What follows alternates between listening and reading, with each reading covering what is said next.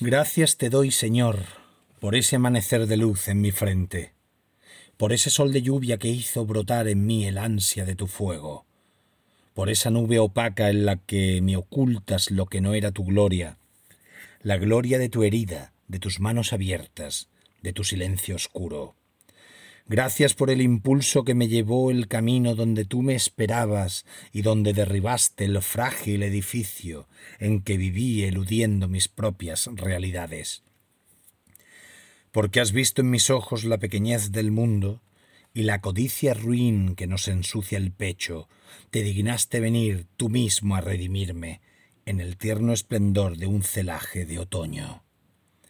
Mañana de aquel día, y tu voz en las voces, que amándote callaban, en el dulce secreto de las hojas crujientes, en la pena sin gritos del tronco despojado.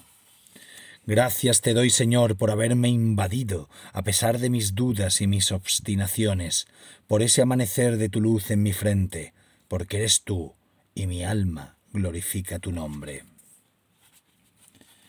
Bienvenidos a Radio Beades. Eso ha sido Magnificat, de Ernestina de Champurcín, o Champurcín, no sé cómo se pronuncia bien, Champurcín o Champurcí, no lo sé. Pues Ernestina de Champurcín eh, es una poeta, siempre me ha parecido fea la, la, palabra poetisa, yo creo que incluso a las propias mujeres poetas les parece fea, no sé, o con las que yo he charlado no les hace gracia. Y creo que poeta es una palabra que sirve para ambos sexos.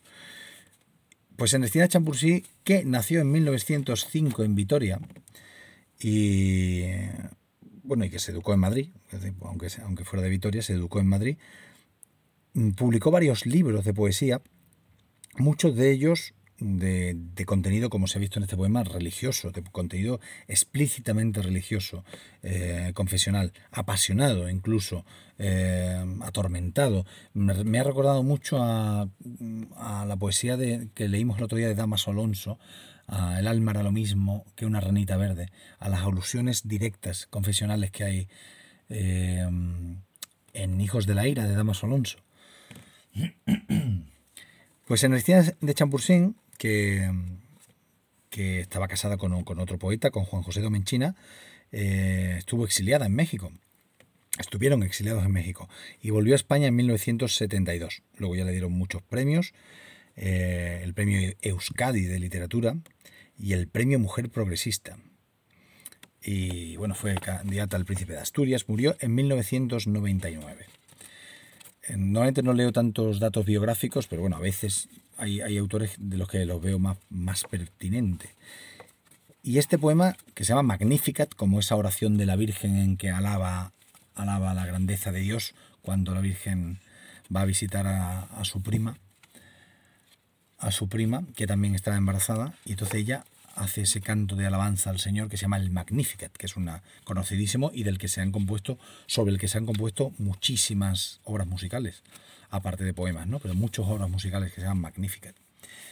Voy a recitar también, esto es un libro que se llama Presencia a Oscuras, donde estaba este poema, donde está este poema, Presencia a Oscuras, que he publicado en la, en la colección Adonais.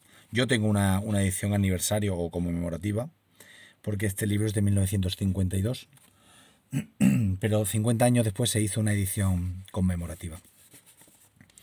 Y este poema, con el que terminamos nuestro capítulo de hoy se llama Visión. Has cruzado los cielos con tu rayo de oro y has barrido la tierra cubierta de hojarasca. Vendaval de tu paso implacable y seguro, polvareda tupida que te esconde y ampara. Algunos te han sentido, quizá los moribundos y los niños que miran con nitidez de espada. Ahora llueve y sabemos que pasaste muy cerca, la brisa que has alzado se enreda a mi garganta. Di, ¿por qué nos rozaste sin nombrarnos siquiera? ¿Temiste que la angustia de la pasión humana te obligase otra vez a ofrendarnos la vida, a darnos nuevamente tu luz crucificada? Los árboles te vieron un dulce escalofrío recorre todavía el lomo de sus ramas. Pero has atravesado el mundo sin mirarme. Di, ¿por qué me esquivaste cuando yo te esperaba? Gracias por escuchar.